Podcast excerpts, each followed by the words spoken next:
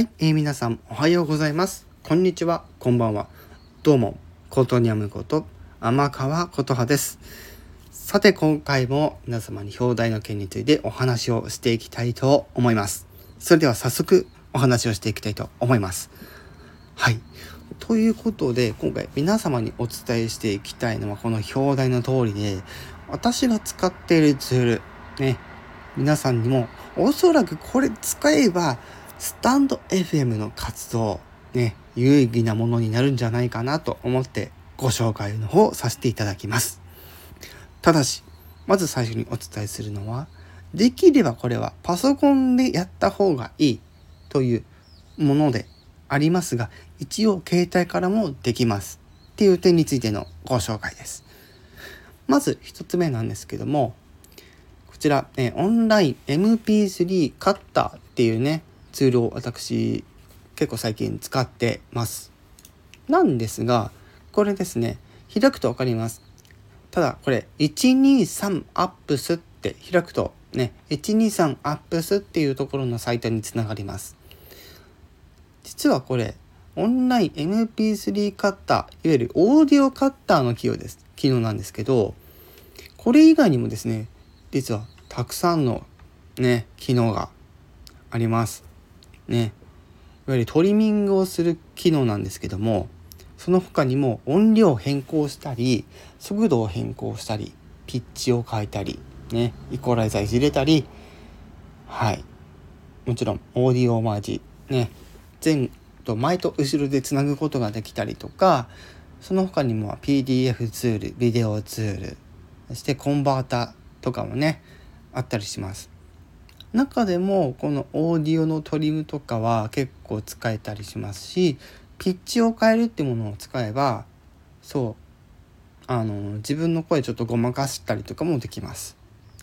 ただこのピッチを変えるっていうのは別のああのソフトとかアプリでもできますのでそちらに関しましては後ほどお伝えしていきます。はい。そして、えー、ここから2つ目ですね。これはちょっともうあのそのままなんですけども短縮 URL 皆様これ URL と聞いてそれ何と思う方もいらっしゃるからもしれませんがこの URL ね知らない方のために簡単にちょっとご紹介しておきますけどこのインターネットのこのページっていわゆるこの URL というものが必ずついてます。大体のものは HTTP とか HTTPS から始まるページのいわゆる、まあ、コードみたいなものです。でもこれって実は長いものだったり短いものだったり様々なんですよ。そこでこのなたまにこの長いこう長すぎる URL があったりするんですよ。そんな時にこの短縮 URL このサイトの機能を使えば長ったらしいこの URL を短くすることができますよっていうサイトです。はい。非常に簡単です。そのページの URL、ね、http もしくは https から始まるコードを全部コピーしてこのえー、短縮したい URL を入力のこの入力欄のところに貼り付けて短縮すればそれでも OK です。その後に出てくる短縮された URL をコピー、ペーストすれば OK です。はい。といった感じで、とりあえずこのウェブサイト系でできる、ね、えー、ちょっとご紹介でございました。では、ここからですね、皆様お待ちかね、携帯でできる。携帯でできる。ね。携帯でできること。携帯だけでできること。ね。これ結構皆さん重要だと思ってます。まず、早いもんというアプリがあります。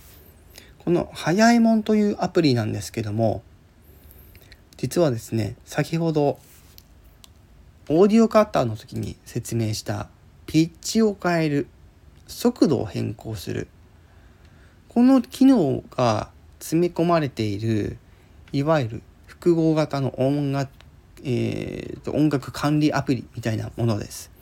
もちろん録音機能もあります。例えばですよ普通にまず録音しますその後ピッチを変えてピッチ調節してあこの音で出したいなって時にその状態でエクスポートをすればピッチ変更されたそのデータでいろんなところに入れることができます。はい、もちろんこの早いもんというアプリストレージアプリにも連動してます。私が結構使ってるのはワンドライブそれから Google ドライブ Dropbox 私この3つ使ってたりするんですけどもただ OneDrive はですね連携されてないんです。ただこれあの OneDrive 使ってる方必見です。 OneDrive から開きます音楽データ。はい。ハヤえもんに落としたい。ね。別のアプリで開いてハヤえもんね、探してポチって押せばそこにもう落ちます。はい、ハヤえもんのアプリの中にその音源データ落ちますので OneDrive 使ってる方是非これ試してみてください。結構重宝します。もちろん、え Google ドライブ Dropbox こちらの方は連携すればですねあの非常に使えますのではいえー、普段 Google ドライブおよび Dropbox を使ってらっしゃる方は、是非そちらの方も、はい、確認してみてはいかがでしょうか。はい、もちろん、このハヤえもんというアプリは、もちろんそれだけではないです。エフェクト機能など、など、たくさんの機能があります。もちろんこの、えー、ハヤえもんのアプリ、えー、課金要素もあります。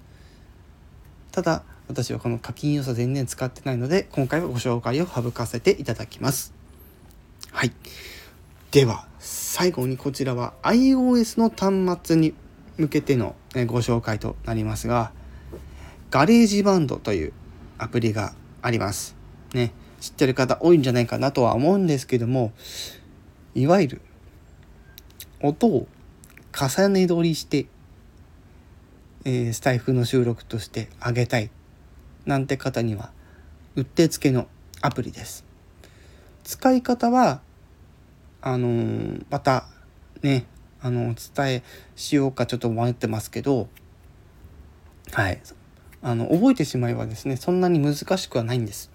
はい、ただこれもちょっとまあ人が人なので個人差はあると思うんですけどもはいこの、えー、 GarageBand をですね非常に重宝するアプリだと思いますので、是非気になる方は、え App Store でね、検索してみて、もし、あの、プリインストールされてなければ、そこからダウンロードしていただければいいかなと思っております。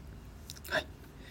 ということで今回はこの4つのソフト、アプリね、ご紹介させていただきました。皆様のこのスタンド FM の活動に役立てれば幸いです。はい、ということで今回はこれにて放送の方終わらせていただきます。以上、ことにゃむこと天川琴葉でした。